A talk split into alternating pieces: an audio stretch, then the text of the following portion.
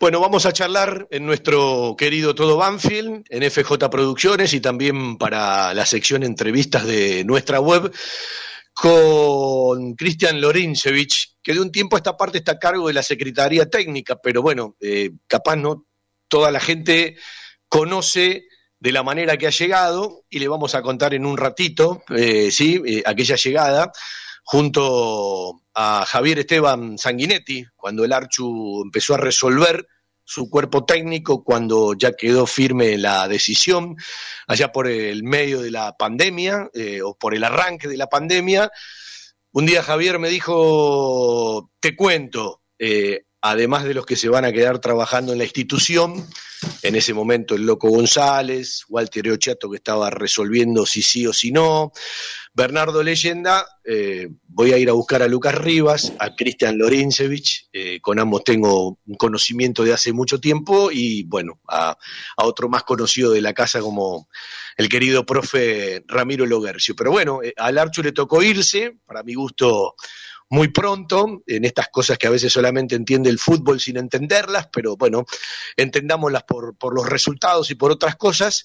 Y Cristian se quedó a trabajar en la institución. Él nos va a contar por qué. Y empezó a, a formarse una secretaría técnica que no tiene mucho tiempo, pero que estaría bueno que Cristian hoy le empiece a contar a la gente de qué se trata, cuáles son los objetivos objetivo, por dónde transita, eh, qué lugares abarca, dónde están los límites, de qué manera eh, se interactúa, eh, dónde va una parte, dónde va la otra, porque evidentemente con los dirigentes, con un cuerpo técnico, con una coordinación del fútbol juvenil, todo tiene que estar interrelacionado y uno entiende que es un paso adelante para la institución. La gente todavía no lo termina de ver, eh, está mirando las incorporaciones, por supuesto que se miran los resultados, algunos jugadores que no terminan de rendir, pero me parece que todo esto es mucho más profundo. Y también le vamos a preguntar a Cristian qué diferencia hay entre una secretaría técnica, entre un manager, eh, por dónde va el modelo institucional del club y si él está mirando en Banfield esa gran posibilidad, más allá de que muchas veces se vive de la coyuntura. Una charla que hace rato quería tener. Cristian, un gustazo saludarte, bienvenido. Bueno, el gusto es mío, Fabián, y un saludo también a, toda la audiencia y al público banfileño. Eh, la verdad que, bueno, es, bueno poder conversar y contar un poco eh, cuál es la función de este, de este departamento, ¿no? En septiembre Cristian va a cumplir 48 años y no tengo mal los datos. Alguna vez quedó libre jugando en River. Javier nos contó una vez por qué te fue a buscar. Eh, contanos vos cómo llegaste, cómo te incorporaste y desde cuándo conocías a Javier Esteban Sanguinetti. Eh, bueno, yo conviví con todo el cuerpo técnico de Julio en All Boys. Eh, yo estaba en, ese, en el 2013-2014 como coordinador de, fútbol juvenil de All Boys y entrenador de la reserva. Entonces, eh, la comunicación era muy fluida, eh, yo me, encontré con, con, ellos que eran, la verdad, un cuerpo técnico súper profesional, súper correcto, súper amable, eh, súper exigente. Entonces, la verdad que me dejaron una muy buena impresión. Yo seguí mi, empecé mi carrera como, como, entrenador de fútbol profesional después, en el 2014, me fui al Federal A, al Federal B, estuve en, clubes, eh, digamos, de, de, otra envergadura, ¿no? O sea, más, más humildes, en, Chile, en, Perú, en Bolivia, en Ecuador. Y Archu me llamó aproximadamente en mayo del, del 2020, me encontró en Buenos Aires a, raíz de la pandemia y me preguntó si me, gustaba la idea de, sumarme al, proyecto de él y, en Banfield, así que inmediatamente no lo dudé por esto que te digo, por, por, la calidad del club y por la calidad de lo que yo conocía profesionalmente de él. Eh, así que bueno, así se dio. Empezamos a, yo creo que le, pude aportar a, a, ese cuerpo técnico lo mío, un poco de análisis táctico, un poco de metodología de entrenamiento, un poco de conducción desde, mi lugar. Este, y gracias a Dios nos, fue muy bien este, y a él también le está yendo muy bien ahora. Bueno, eh, contale un poquito a la gente, eh, sé que das alguna cátedra, eh, estuve siguiendo algunos videos, a uno siempre le, gusta aprender y creo que está toda la vida para aprender, eh, incluso cuando uno va creciendo tiene la obligación de aprender más porque cada vez hay más herramientas desde el lugar eh, que uno eh, hace, ¿no? que es el periodismo, pero para tratar de opinar con un cierto fundamento. Uno tiene ganas el año que viene, ahora que voy a cumplir su 55, de hacer el, curso de técnico, no para ser técnico, sino para, sumar más datos. Me gusta mucho charlar con los profes de educación física, con los preparadores físicos. Cada vez se le da eh, menos lugar a, todo lo que es la cocina, ¿no? No por estar en la cocina. Y evidentemente todo termina en un resultado, todo termina en una buena actuación, en una mala actuación. Y bueno, detrás de, cada situación hay, una historia, ¿no? Sobre todo en un mercado de pase cuando hay una secretaría técnica. Pero primero contarle a la gente, así terminamos ese círculo, ¿por qué con el final de ciclo de Javier no te fuiste con Javier y te quedaste a trabajar en Banfield? Mira, antes que, que me propongan Eduardo, Juan, Ale, eh, Carpa, Oscar, que me propongan lo de la Secretaría Técnica, eh, yo había hablado con Javier de que quería retomar mi, profesión, intentar quedarme en Buenos Aires. Eh, ahí ellos, nosotros teníamos un grupo y ya se estaba hablando de alguna posibilidad de, ir a Newells y, bueno, yo le anticipé que, que, no, que me quería despedir ya del cuerpo técnico eh, y, quedarme en Buenos Aires y ver si tenía alguna posibilidad yo como entrenador eh, dentro del país. la verdad que mm, eh, automáticamente, inmediatamente vino la, vino la propuesta del club. Eh, lo primero que hice fue eh, preguntarle a Javier a ver si él estaba de acuerdo, a pesar de que yo ya me había despedido, no iba a acompañarlo en Newells. él estuvo de acuerdo desde el primer momento, me dijo dale para adelante. Javier es una persona muy generosa, muy buena gente, aparte de, lo que todos conocemos como profesional, y, así me lo demostró. Así que lo, lo evalué, le, pedí a la dirigencia un tiempo hasta que eh, mi, cuerpo técnico al que yo pertenecía eh, empiece a trabajar en otro club, porque yo no, quería empezar en Manfield antes que mis, compañeros empiecen a trabajar en otro lado. Eh, Javier empezó en enero y yo empecé en enero acá. Javier, em, sí, empezamos prácticamente juntos, él en Newell y yo acá con, el armado de la Secretaría Técnica. en pocas palabras, pero si querés desarrollarlo, ¿Qué es una secretaría técnica o cómo entendés vos una secretaría técnica? Em, primero, eh, creo que, ayuda, ayuda, es un departamento de análisis, de investigación, que, en principio se hace puertas para adentro con todos los, recursos humanos que nosotros tenemos adentro en el club.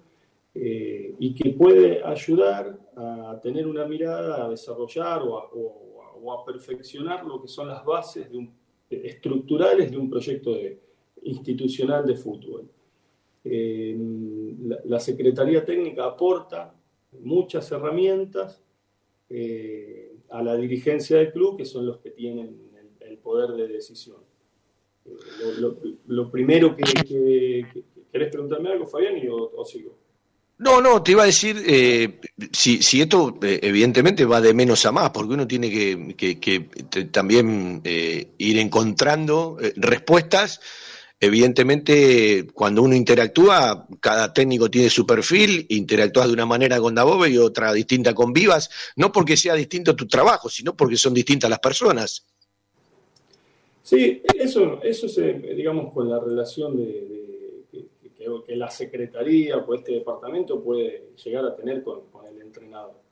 Pero, pero creo que, la secretaría, como departamento de fútbol del club, puede ir un poquito más allá, eh, generar eh, análisis de rendimiento, eh, generar clasificaciones y valoraciones importantes de los jugadores y los recursos que tenemos en el club, ya sea en fútbol juvenil, en la última parte del fútbol juvenil. El fútbol juvenil tiene como tres ejes que son claves, que son el reclutamiento y la captación, la formación y después de eso la, promoción de jugadores, poder, poder adaptarlos a jugar en primera. Y que, entonces, eso, esa valoración y esa clasificación de los jugadores que nosotros tenemos en el club, cerquita en la antesala del fútbol profesional, para mí es importante poder aportar un, este, un mapeo, aportar una idea. Eh, porque eso sumado, sumado, si sumamos lo que tenemos en divisiones inferiores, un buen análisis, si sumamos que, hacemos una buena valoración del plantel profesional, que tuve la suerte, hace, ya voy a cumplir dos años en la institución, tuve la suerte de, poder ver el recorrido de los últimos dos, años de cada uno de los chicos, eh, saber si, si tienen eh, para más, saber si nos dieron a nosotros con Javier o le dieron a Diego lo mejor que tenían o todavía tienen más para explotar, poder hacer una buena valoración de todo lo que tenemos nos permite después identificar claramente lo que no tenemos. Y, quizá ahí están las necesidades, las búsquedas de refuerzos, poder este, ampliar la mirada a otros mercados para que podamos sumar eh, puntualmente lo, que no tenemos adentro del club. Creo que eh, la dirigencia eh, detecta esta necesidad de, armar la Secretaría Técnica, detecta por, porque había que profesionalizarlo, porque había que mejorarlo. Ellos son los primeros que, armaron el proyecto y venían muy bien trabajando antes de la Secretaría Técnica. los chicos que aparecen en primera, que, que de más está nombrarlos a cada uno, pero aparecen antes de la Secretaría Técnica, se venía trabajando muy bien en fútbol juvenil, se venía trabajando muy bien con la promoción de jugadores. Javier hizo una promoción de jugadores juveniles este, impactante y muy influyente en, el mercado. Entonces, eh, el club ya venía trabajando bien, nosotros armamos un departamento que, quizá perfecciona un poquito la mirada. Bueno, aunque todo tiene que ver con todo, te voy a ir tocando distintas aristas. Eh, ¿Cuál es la vinculación con la fábrica, vos lo acabas de decir, pero digo, ¿desde dónde arranca la Secretaría Técnica? ¿Desde qué edad? Vinculado con la fábrica, cuando digo la fábrica, digo el fútbol infanto-juvenil, ¿no? Eh, ahí, como te decía antes, hay, tres ejes importantes. Uno es el reclutamiento, que hay que hacerlo desde las edades tempranas y se hace muy bien dentro del club. Otro es la formación, las metodologías, las metodologías de preparación física, las metodologías técnico-tácticas, eh, y, otro eh, punto clave que es la promoción de jugadores. Bueno, lo, captamos, lo formamos y, hay que insertarlo en el fútbol profesional. Bueno, para que un futbolista sea, tenga la adaptación suficiente para insertarse en el fútbol profesional, tiene que tener los requerimientos básicos del fútbol profesional. Tiene que subir y quedarse. Eso, eso es lo ideal. Yo lo que la Secretaría Técnica se ocupa hoy en día solamente es de, la, de esa promoción, poder identificar qué jugadores pueden subir al plantel profesional y si, y si realmente tienen los requerimientos básicos para ocupar un rol en el plantel profesional. Este, para darte un ejemplo, eh, Facu Sanguinetti. Facu Sanguinetti hoy es el tercer arquero. ¿Tiene los requerimientos básicos para ser el tercer arquero? Sí, los tiene.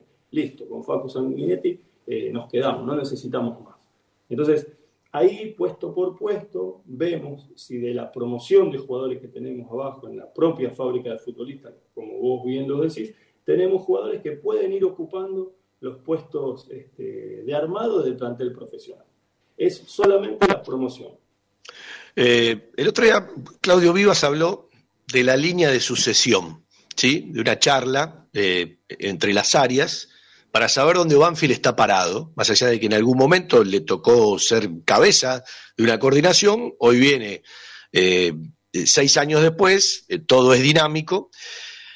La pregunta es, entre todas las áreas, el mercado actual, más allá de cubrir las primeras necesidades que todos las sabemos, era el segundo marcador central, para eso llegó el venezolano, eh, Luis Enrique del Pinomago, el lateral por izquierda, que parecía que estaba, pero se complicó, el delantero centro. Digo, tiene una estrecha relación a las conclusiones que se están sacando de esa línea de sucesión. Eh, sigo el ejemplo que pusiste. Yo necesito terminar de completar un plantel. Ya no hay una doble competencia pensando en una Copa Sudamericana. Eh, en ese ejemplo que pusiste de Facu Sanguinetti, yo tengo que cubrir este, este y este lugar. La línea de sucesión, ¿hoy me lo da o tengo que incorporar más de lo que todos pensamos?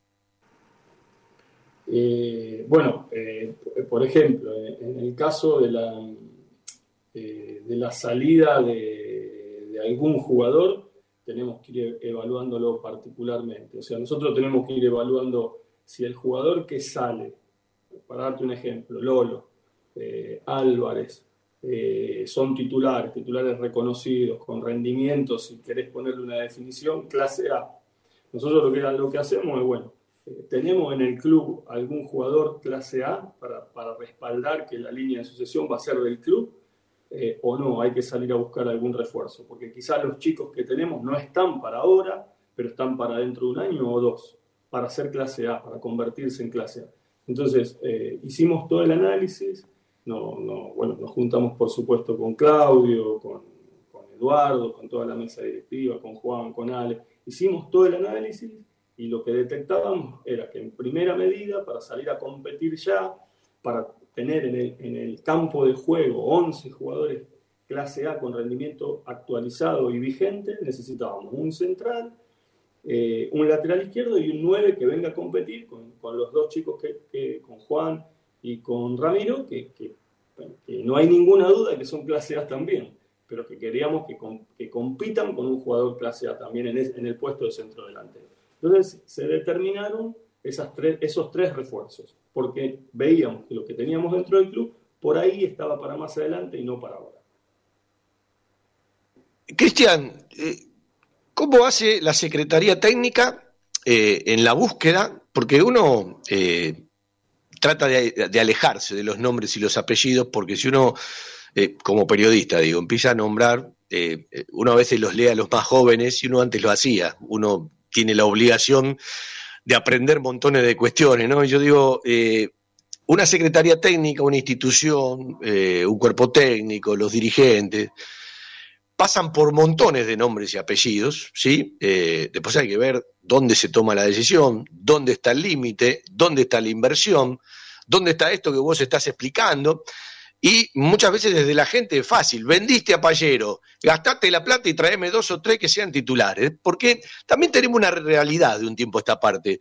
Hay muchos jugadores de Banfield que vinieron en el segundo semestre del 2021, que terminó el semestre y se fueron, de una u otra manera. Y hay varios que llegaron en el arranque de este año algunos ya se fueron, más allá de Darío que dejó el fútbol, y otros no quedaron en el primer nivel de la titularidad, me parece que están, no digo postergados, pero me parece que la van a tener que pelear desde otro lugar. Entonces, ahí es donde uno entiende a la gente ciertas exigencias que por supuesto tienen que ver con los resultados, con querer que el equipo gane, ser protagonista, y todos quieren ser campeón o subcampeón, y yo lo que deseo es que Banfield se pueda establecer eh, en, en una durabilidad de años, en una permanente disputa de los 10 primeros puestos, por lo menos para acostumbrarse a jugar copas.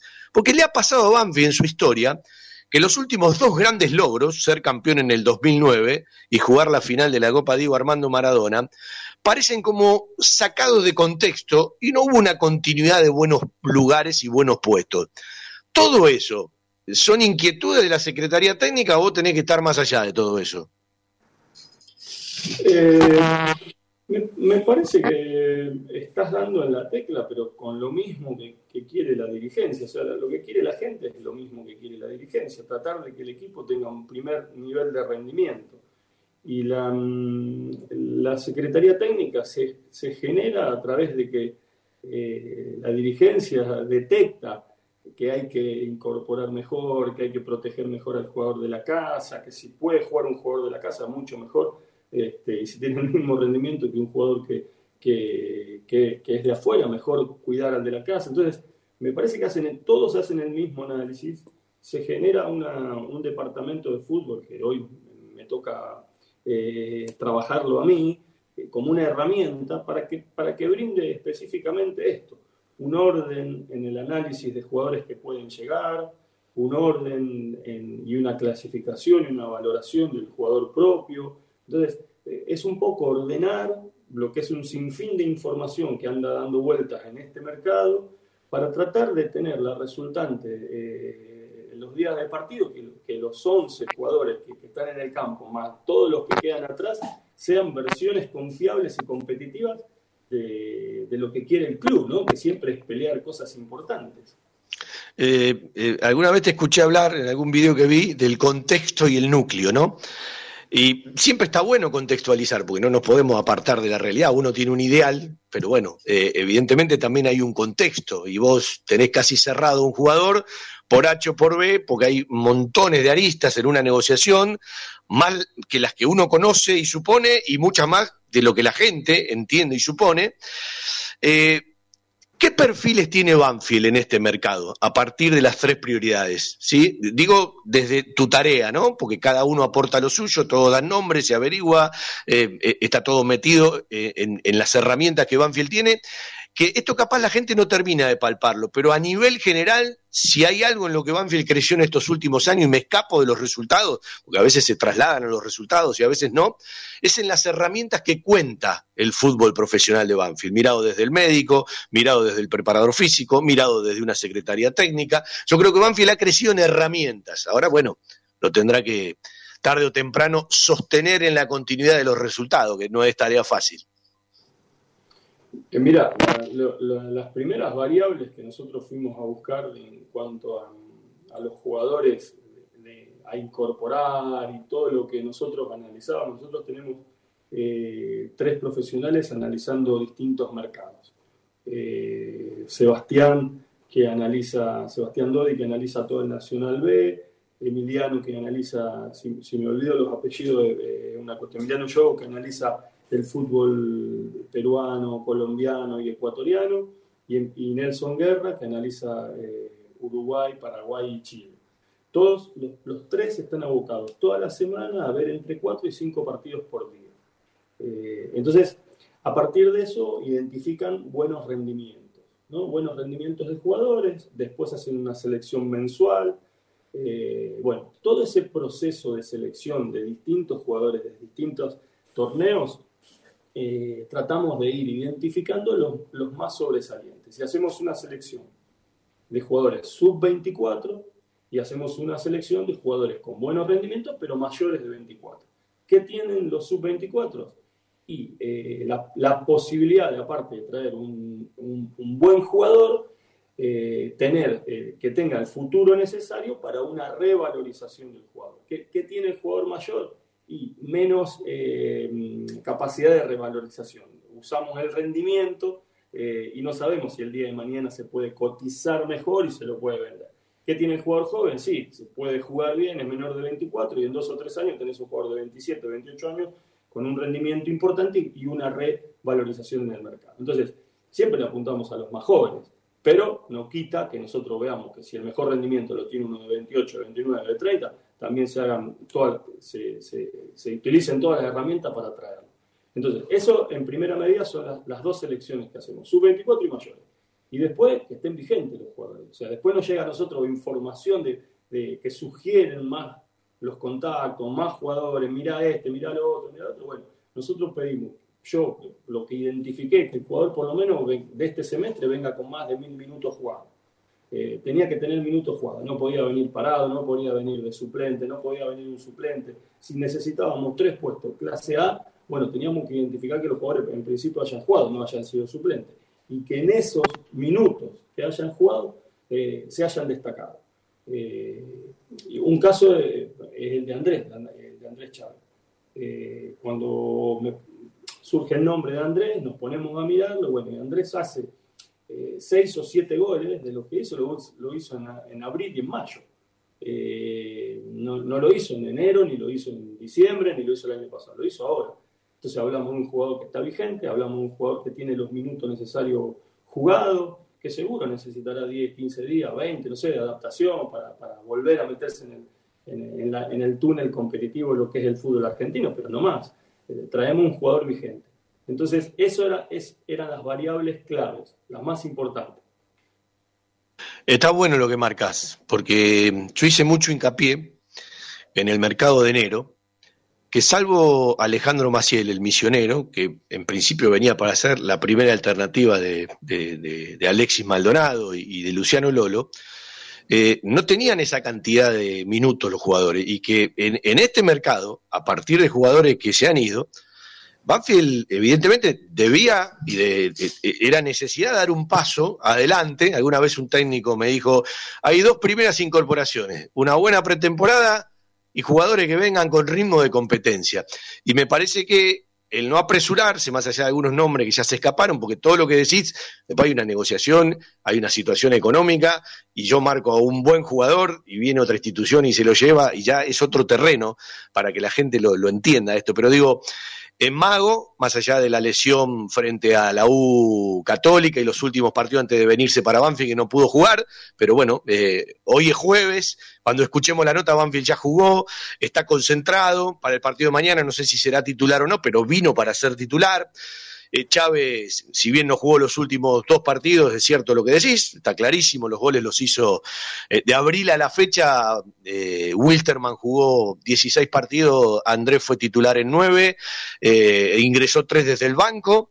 Y evidentemente esto es fundamental, porque si no das mucha ventaja, sobre todo cuando tenés prioridades como las que marcó Banfield en este mercado, a priori no significa que esto esté cerrado, de esos tres puestos, que evidentemente cuando uno los está buscando, se está hablando, lo digo con todo respeto, de, arrancar en una base titular, después cada uno se tiene que ganar su lugar en cada práctica y en cada partido, eh, Cristian, pero esto de que vengan jugadores que vienen vigentes y en actividad, creo que bueno, es un paso adelante comparado con lo que pasó en enero, ¿no?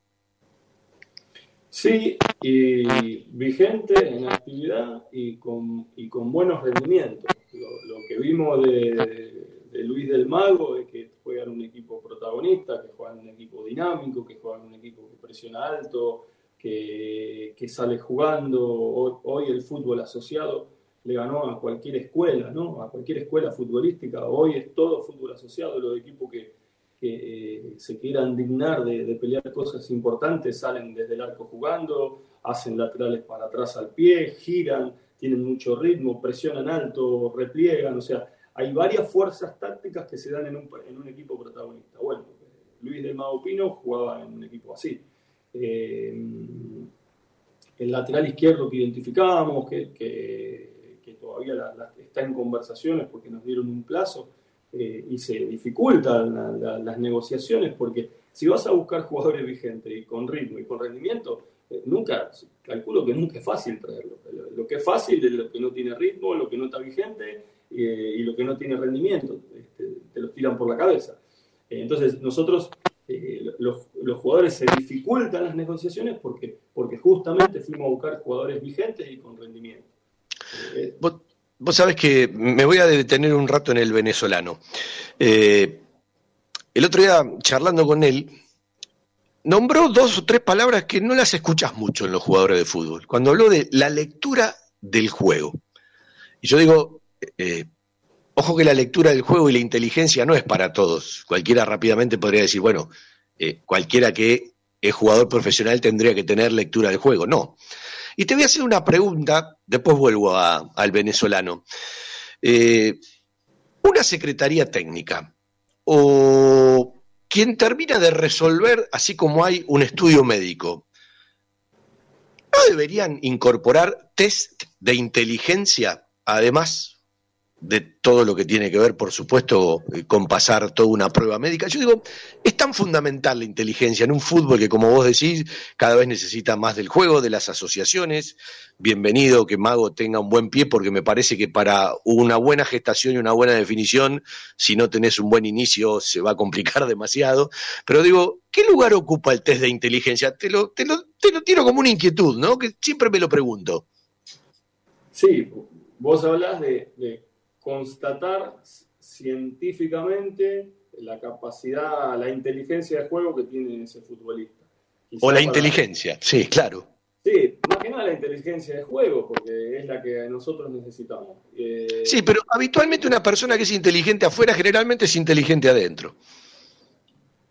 Bueno, eh, no, no lo sé, Fabián, eh, me metiste en un, en un problema, pero eh, esa comprobación científica que, vos demandás o que se te ocurre como inquietud, quizás a futuro puede estar en algún, en algún análisis, en algún testeo.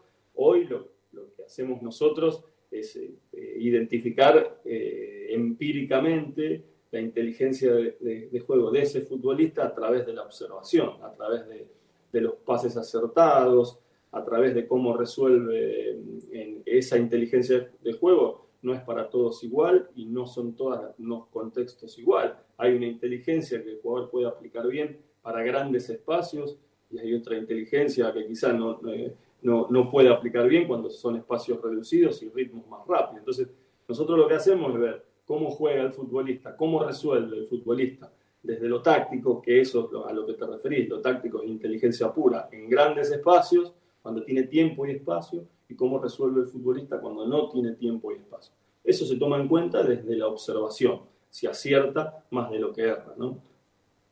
Sí, también te lo marcaba alguna vez, no voy a decir de qué jugador, charlando con Javier Sanguinetti, en una nota me dice, si se da cuenta y empieza a tomar decisiones correctas, está para otro nivel. Si no, se va a estancar y no va a progresar. Eso de tomar decisiones correctas, ¿cómo se mide a la hora de incorporar? A través de la, experiencia, a través de la observación, nosotros miramos eh, absolutamente todos los partidos, todos los momentos, eh, se hace un video del jugador, se, hace, se analizan las acciones del jugador, los videos a veces este, duran más de una hora con todas las acciones de los futbolistas y vas seleccionando y vas identificando si la acción la resuelve correctamente, si la acción la resuelve neutramente y, no corre riesgos, o si la acción la, resuelve mal. Entonces, este, de esa manera, hay, jugadores que vos los vas viendo y sobre todo con, muchas veces este proceso se hace mucho en divisiones inferiores, vas viendo cómo jugadores resuelven bien con grandes espacios, pero resuelven mal cuando tienen que jugar a un toque, cuando tienen que anticiparse mentalmente al juego y resolver de primera. Entonces, eh, eso eh, a, mí me, afinó mucho la mirada. Entonces, hoy en día que veo eh, un futbolista que, está afuera, tengo el ojo, digamos, afinado porque sé lo que tenemos adentro y me, me es más sencillo identificar si es más o menos en cuanto a la valoración a la comparación de rendimientos que lo que tenemos en casa o no. Este, entonces, pero, pero se hace de manera empírica, ¿no? Eh, compartí lo que decía sobre ese buen inicio. Se fue un jugador como Lolo que tenía un buen inicio, ¿no? Eh, me parece que Banfield tenía eh, la obligación de intentar reemplazarlo, además de otras características, con, eso que, bueno, en parte en el video institucional que hiciste lo explicaste en relación al venezolano. Si querés agregar algo más, estaría bueno. No, sí, no, no. yo trato de, ser, de decir lo, que pienso y ser muy sincero. No es fácil reemplazarlo a Luciano, no es fácil reemplazarlo eh, a Álvarez, eh, no es fácil quitarle un titular a otro equipo y traerlo de titular acá. Hay, que invertir mucho, hay que usar mucho la, la, ingeniería quizás financiera para poder hacerlo.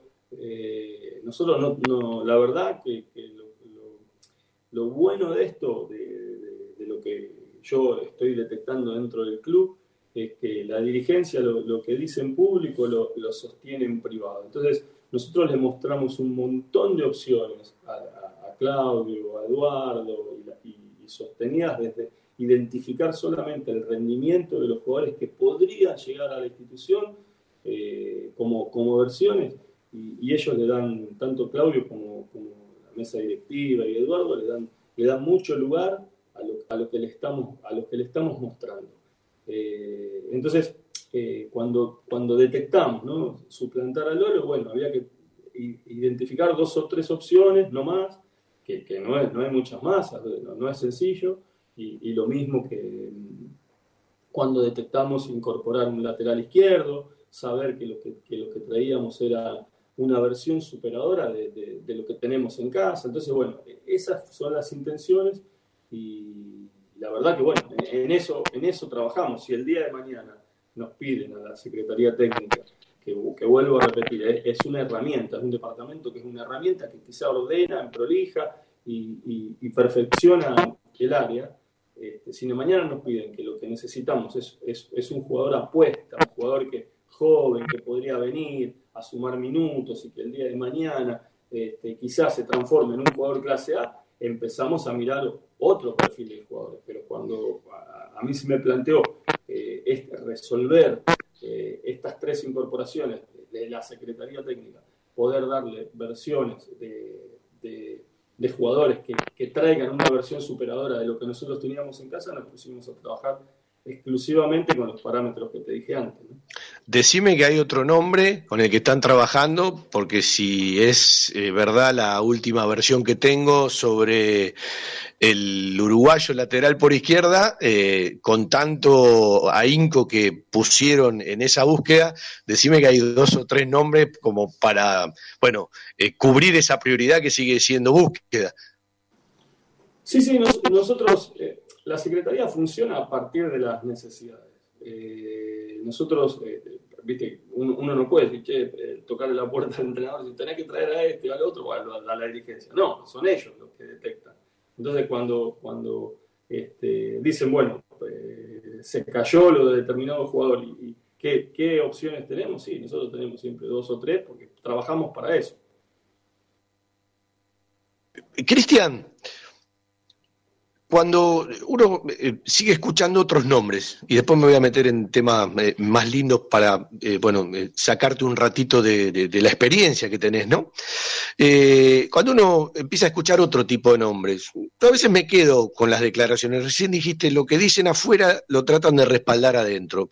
Hace poco escuché al presidente del club hablar de que Banfi tiene que tener, para este semestre, un plantel más compactado. Cuando uno escucha compactado, evidentemente tiene que ver con la cantidad. Se fueron cinco jugadores entre el final de Darío, la partida de Lolo, eh, los préstamos de, Linares un poco antes, de Quinteros, de Álvarez, cada uno en sus formas y en su contexto. Bueno, eh, evidentemente ya han llegado dos, se ha sumado Bertolo, yo lo contextualizo desde otro lugar, lo de Nico Bertolo, se irá a buscar ese lateral con las opciones de las que hablabas. Digo, si vos querés compactar y hablas de cantidad, ya estarías. Eh, ¿Desde qué lugar Banfield puede incorporar en algunos puestos otros jugadores? ¿Qué es lo que han charlado eh, con la Secretaría Técnica? Porque uno escucha eh, que aquel peruano, aquel venezolano, distintos jugadores de distintos mercados y no, no me cuaja con el compactar. salvo que, bueno, Banfield esté por decidir más salidas del plantel actual, ¿no? Eh, no, lo mismo que, lo mismo que, se dice en público, eh, eh, me dicen a mí en privado, o sea, si sale algún jugador más, evaluar si en esos puestos tenemos algún jugador para reemplazarlo y nos quedamos con lo que tenemos o hay que salir al, mercado a, poder ofrecer alguna otra posibilidad. Entonces es lo mismo, si sale algún jugador, que como dijo Eduardo, en julio hasta, también se puede dar la salida de, algún jugador, entonces este, estar atentos a, que nosotros no podemos después, eh, si se va, no sé, Urs y Galop, o sea, por suerte tenemos tantos jugadores con, posibilidades de salir, con buenos rendimientos. Entonces, la Secretaría lo que tiene que estar atento es que si se va un jugador, poder tener ya listo dos o tres este, posibilidades para no, no salir a buscarlas y a evaluarlas una vez que, salió el jugador. Entonces nosotros manejamos una base de, posibilidades por las dudas, por si sale algún jugador. Eh, recordémosle a la gente que el mercado de pases en Argentina termina el 7 de julio, pero si sale algún jugador por venta para el exterior, eh, hay tiempo hasta el 8 de agosto para poder incorporar. Eh, Cristian, cometí un error cuando empezamos a charlar. Contale rápidamente a la gente la, trayectoria y los distintos lugares que, ocupaste. Y después me voy a meter en una palabra que se llama manager, ¿sí? Que yo entiendo que bien virado tiene que ser clave en el desarrollo de una institución, ¿sí? Cuando hablamos de una institución, hablando desde lo futbolístico, y, te voy a preguntar si tuviste oportunidades desde tus distintas funciones de trabajar con manager y hipotéticamente hablando en un terreno utópico, ¿Qué lugar ocuparía en esta institución a partir de cómo está conformado hoy todo el andamiaje del fútbol? ¿Sí? O el modelo institucional de fútbol que algunos creen que no existe y yo creo que tiene unas cuantas aristas desarrolladas y evidentemente, bueno, tendrá que apoyarse en mejores resultados. Pero primero vamos a repasar un poquito para cumplir con, eh, con todo el recorrido que has tenido vos en, distintas instituciones y en distintas funciones además. Bueno, eh, empecé muy joven, ¿eh? Este, no te asustes. Eh, empecé prácticamente a, mis 19, 20 años en fútbol infantil eh, y los cumplí hasta, el 2006 prácticamente, estuve eh, en esa tarea como, como asistente, como ayudante, como entrenador, como coordinador. Empecé cuando Jorge Célico, hoy, bueno, hoy, hoy él es el entrenador del Barcelona de Ecuador, eh, estuvo como director de selecciones juveniles de Ecuador hasta hace dos o tres meses.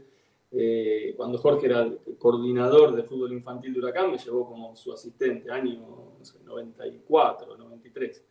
Eh, teníamos a, Lucho González y Andújar de, jugadores infantiles, así que, pero eh, no, soy tan viejo, sino que empecé muy, muy joven.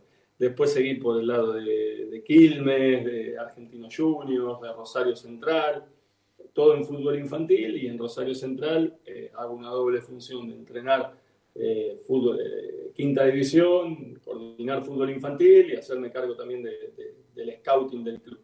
Eh, después fui a, mm, a, comunicaciones en la B, eh, a San Telmo como director de, fútbol juvenil, eh, a Estudiantes de La Plata lo mismo, como entrenador de la quinta y mm, este, coordinador de, del área del scouting y la búsqueda de talento. después fui a All Boys, en All Boys también ahí es donde compartí con, con, con Julio y con, y con Javier con todo el cuerpo técnico, la experiencia, ellos estaban en fútbol profesional y yo estaba como eh, director de fútbol juvenil y entrenador de la reserva. Eh, y después empecé eh, a dirigir profesionalmente, Federal, Federal B en Central Norte de Salta, Federal A en San Jorge de Tucumán. En Chile hice tres experiencias, dos en Unión San Felipe, una en Unión La Calera. En Perú dirigí al Juan Aurich. En, Bolivia al Sport Boys Warnes y en Ecuador este, tuve un, proceso de fútbol juvenil muy cortito, pero me trajo la pandemia de vuelta para, para la Argentina, como director de fútbol juvenil del club eh, Orense. Eh, ¿Y por qué hoy sos el secretario técnico de Banfield? ¿Por qué crees? ¿En qué de eh, la vida te encuentra? La verdad que creo que puedo aportar eh, un granito de arena a través de la planificación, del análisis, de mi experiencia, de, hacer una valoración del futbolista joven, porque tuve muchos años trabajando en fútbol juvenil e infantil, eh, por mi experiencia en el fútbol internacional también, en países latinoamericanos, y poder eh, ofrecer una mirada que a veces este, eh, se tiene sobre el jugador este, extranjero, quién puede, quién no puede, quién se adapta más rápido, quién no.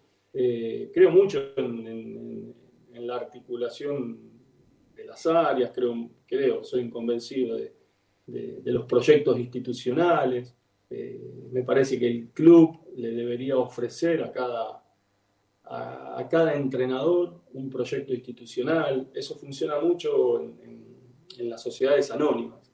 Eh, le contaba yo a, a Eduardo y a, y a la mesa directiva. Muchas veces en las sociedades anónimas te dicen, eh, estos son los recursos con los cuales contás. Eh, entonces el entrenador se adapta de otra manera, no, no, no, te dicen, puedes sacarlo, puedes ponerlo, estos son los recursos con los cuales contás este, y tenés que trabajar. Eh, se trabaja de otra manera que los clubes, se trabaja de una manera más, este, no sé si decir este, prolija, sino más, más definida este, este jugador es clase A, este jugador es clase B. Cuando querés poner al clase B en el lugar de clase A, te miran de reojo en una sociedad anónima, porque son activos, son dueños los, directivos. Eh, entonces, esas experiencias creo que, sirven, eso, el desarrollo de un proyecto, creo firmemente en el desarrollo de un proyecto eh, institucional de fútbol. Eh, no, creo que todos los entrenadores que llegan a un club deberían contar con una base eh, no barajar y dar de vuelta, no, no decir, bueno, son todos iguales, o los jugadores, es, igual el que tiene 150 partidos en primera o, o el chico que recién comienza. Eh, eh, hay que evaluar siempre los rendimientos, saber, saber qué jugador estuvo a la altura hasta hace muy poquito y si estuvo a la altura es porque puede estar a la altura rápidamente. entonces, eh, eso me, parece importante, poder ofrecer eh, el armado o las bases o los lineamientos generales eh, de un proyecto institucional de fútbol para, en, gran medida me parece como un salto de calidad institucional. Te llevo un terreno. Eh, hay un técnico en un equipo. Ustedes tienen una cantidad de jugadores vistos y además están trabajando a partir de las necesidades que tiene una institución, en este caso Banfield. Pero el técnico tiene sus nombres y sus apellidos. ¿Qué lugar ocupa ahí la Secretaría Técnica hoy en Banfield? Es decir, Viva dice, quiero ver a este, a este y a este. Eh, hay además sobre esos jugadores, en esa interacción, porque todo técnico tiene también sus búsquedas, sus conocimientos, sus contactos, sus deseos. Digo, eh, no el que tienen que averiguar ustedes, sino el nombre que te trae alguien. ¿Qué lugar ocupa ahí la Secretaría Técnica? Eh, la verdad, tuve dos o tres conversaciones con Claudio y me parecieron impecables. Él, él como profesional, él lo abierto que estaba a, esta herramienta, porque esto no deja de ser una herramienta. Eh, entonces, le, mostramos, yo pude sentarme con él, los dos solos, con las computadoras, mirar, él con un lápiz y un papel, y, fijarnos lo, que le ofrecía la Secretaría Técnica, y de 10 jugadores que pudimos mirar juntos, le gustaron 8. Entonces me encontré con un tipo abierto, con un tipo que, utiliza esta herramienta, que, eh, que las, puede aprovechar, y si él tiene él me está mostrando su, inteligencia, su apertura, y si él tiene eso, de mi lado le tengo que ofrecer lo mismo. Si él nos ofrece alguna alternativa superadora de lo que, nosotros no habíamos visto, eh, mejor, o sea, siempre es mejor para el club. Por eso creo mucho en, comunicar, eh, en estar permanentemente comunicados y viendo y con, y, con, mucha apertura, ¿no?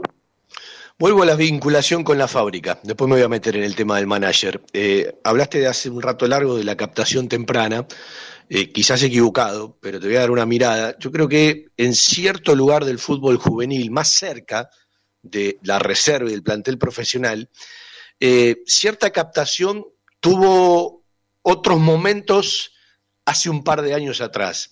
En esa mirada, ¿dónde está parado Banfield? Hablo de ese jugador que quizás no llega en la captación temprana, que por supuesto hasta quizás no lo ven ustedes, ¿no? Eh, lo verán otros profesionales porque necesitan un desarrollo en el tiempo. Hablo de un chico que hoy llega en una edad de preinfantil o de infantil, capaz no lo disfrutan los que están trabajando hoy, sino en forma directa los que trabajen de aquí a 7, 8, 9, 10 años.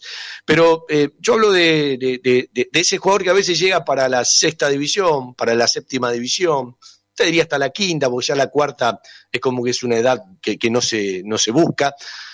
A mí me parece desde afuera, lo digo, ¿no? Por supuesto, con todo el atrevimiento y el respeto, que quizás Banfield tendría que volver a dar un paso adelante. ¿Qué es lo que están charlando en relación a eso desde la Secretaría Técnica? Eh, mira, como, como te decía antes, Fabián, lo único que ahora estamos haciendo dentro de los tres ejes que, sostienen el fútbol formativo, fútbol juvenil, que es el reclutamiento, la formación y la promoción, es ocuparnos de la promoción. Eh, no tuvimos tiempo de, ocuparnos de, poder aportar algo en el reclutamiento de jugadores, como vos decís, entre los 13 y los 18 años. No, no, no, no tenemos nosotros desde la Secretaría Técnica herramientas para mm, armar un mapa de detección de talento para el fútbol juvenil.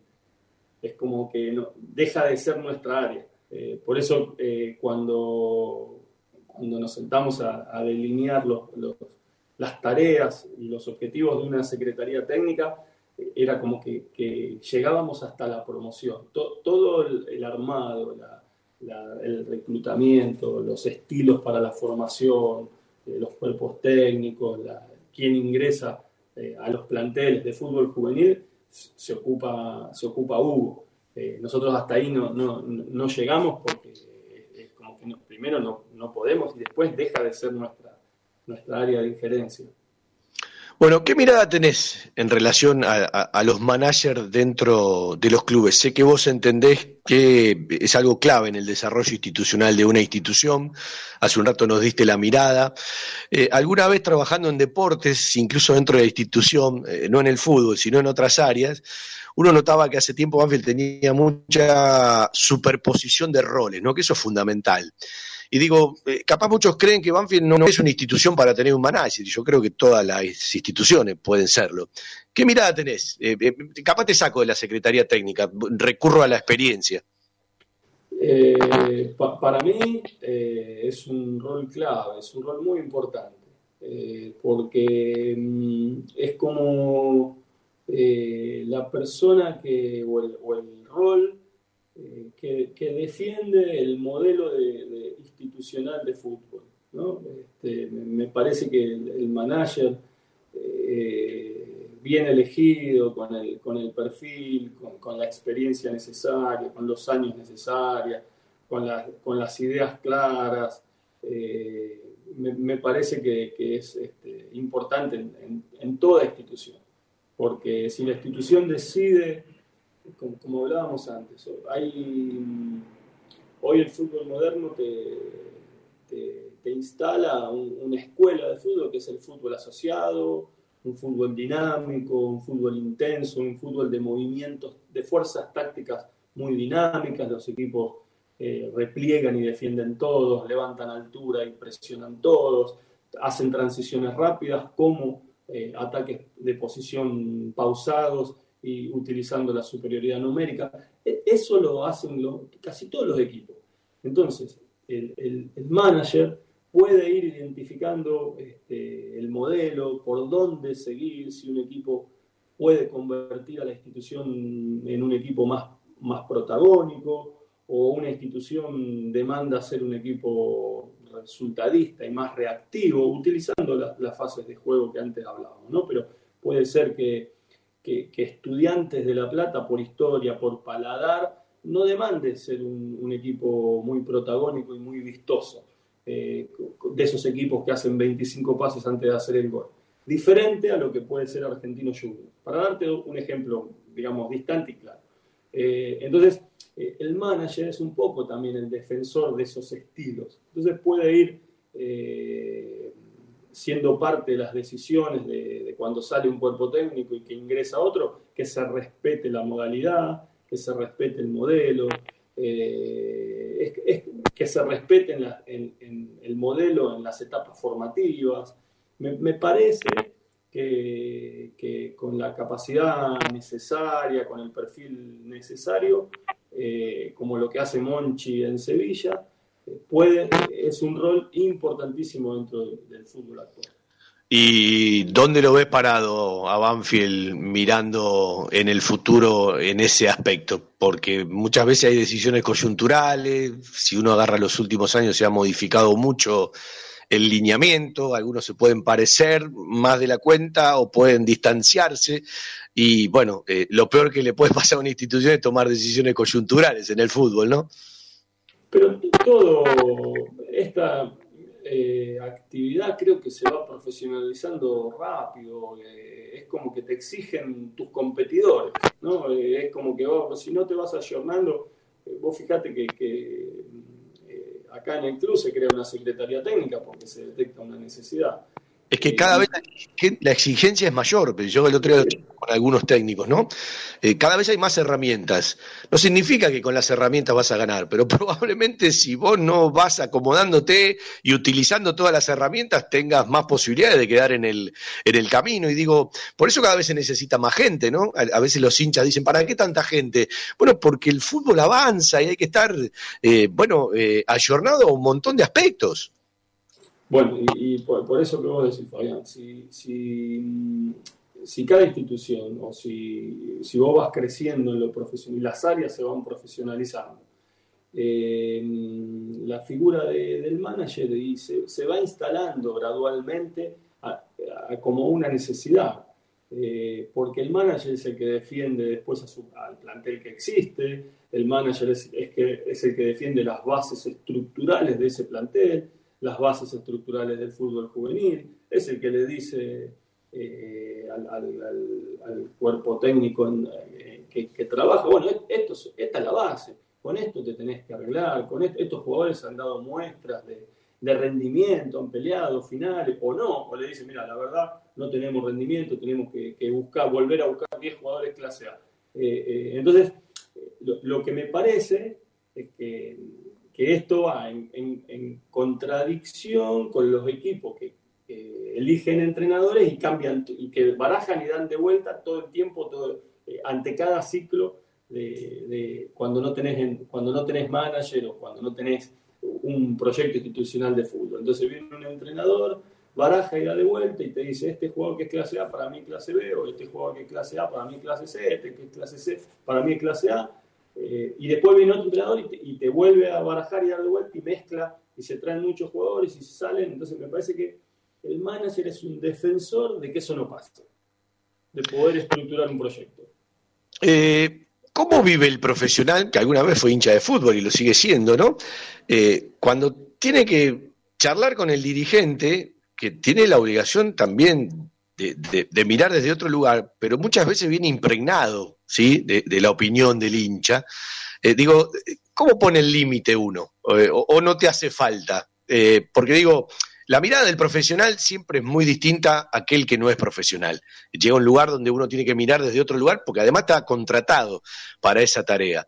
y muchas veces en este mundo del fútbol, ¿sí? la opinión, la masa, a veces lleva a equivocaciones. Digo, ¿Dónde se para el profesional cuando, cuando ve que el murmullo, eh, más que dar una mano, está haciendo daño? Con, herramientas, este, con, herramientas, alejándose de, de los gustos a veces personales, eh, como, como hablábamos antes, nosotros tenemos que defender eh, a los jugadores de la casa, y, pero ¿cómo los defendemos? Con herramientas, mirando, mira, el jugador pudo hacer esto, puede hacer esto, eh, tiene estas métricas, eh, y todavía está vigente, puede jugar. Entonces, cuando vos le das herramientas,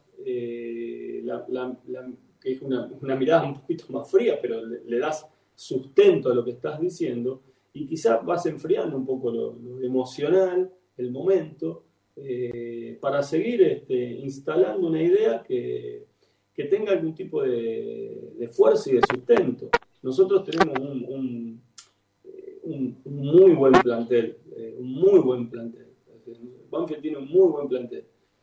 Hay, cosas a mejorar, creo que en todos los planteles hay cosas para mejorar, pero tenemos eh, jugadores que casi en todas las líneas pueden hacer venir a, a ser este, buscados por, los mejores mercados del mundo. Entonces, eso, eso es que se ha hecho antes de la Secretaría Técnica, antes de todo, un trabajo muy importante. Entonces, eh, me parece que, lo que se puede hacer ahora es eh, profesionalizar, agregar herramientas, sentarse, observar, mirar, sumar minutos, evaluar, resuelve bien, no resuelve bien, volver a mirar, editar, ver compactos, ver una hora, ver dos horas de un mismo jugador. Eh, me parece que eso achica el margen de error. Sí, hay una cosa fundamental, que es la convicción y la certeza de lo que se hace para contrarrestar esa, esa parte emocional que bien dijiste con el fundamento y con el sustento, se le da cierta frialdad eh, a lo que muchas veces emocionalmente parece que se va para otro lado. Pero bueno, eh, la convicción y la certeza en lo que uno hace es fundamental. Sí, la convicción, la certeza, la, inteligencia, eh, me, parece que son herramientas para que, todos los profesionales, que todos los profesionales y sobre todo los que trabajan en el club, eh, tienen, están, ofrecen. Fíjate, fíjate estos tres últimos partidos de, de Banfield, han sido buenos, eh, se ha sido práctico, se ha sido un equipo estructurado, se ha han, han, construido un equipo duro. Antes que venga cualquier refuerzo, no se regaló nada, los, equipos, los jugadores corren al 100, se entregan al 100. Eh, entonces me, parece, hay jugadores jóvenes, hay jugadores muy jóvenes, eh, hay jugadores que, hay que, que, se van a recuperar porque han ofrecido mejores versiones antes y hay jugadores que están ofreciendo versiones excelentes. Entonces me, parece que estamos ante, ante un muy buen plantel, ante una muy buena posibilidad, ante un excelente cuerpo técnico me parece que este, de a poquito, escalón por escalón, tratando de no equivocarse, tenemos que seguir creciendo. Coincidamos que después de que Banfield terminó de perder frente a Newells, eh, si uno se para hoy, hubo mejoras sustanciales, pero también hubo momentos dispares ¿no? dentro de un partido que son lógicos también. Sí, pero eh, eh, yo quiero como rescatar también lo, que se hizo. Yo el otro día, el primer tiempo, el primer tiempo contra Central Córdoba fue excelente. El, primer tiempo frente a Tigre fue excelente. Eh, no, quizá no tuvo la, la, belleza estética del juego, pero Tigre no podía pasar la mitad de cancha. Eh, se estructuró, el equipo recuperó, salió rápido. A mí me gusta, perdón que te interrumpa, me gusta mucho escuchar las dos conferencias de prensa fuera de lo poco que se dice en una conferencia de prensa, ¿no? Y el otro día el flaco Martínez, por el que tengo un enorme respeto por el cuerpo técnico, que, se armaron bien de abajo, dijo algo fundamental.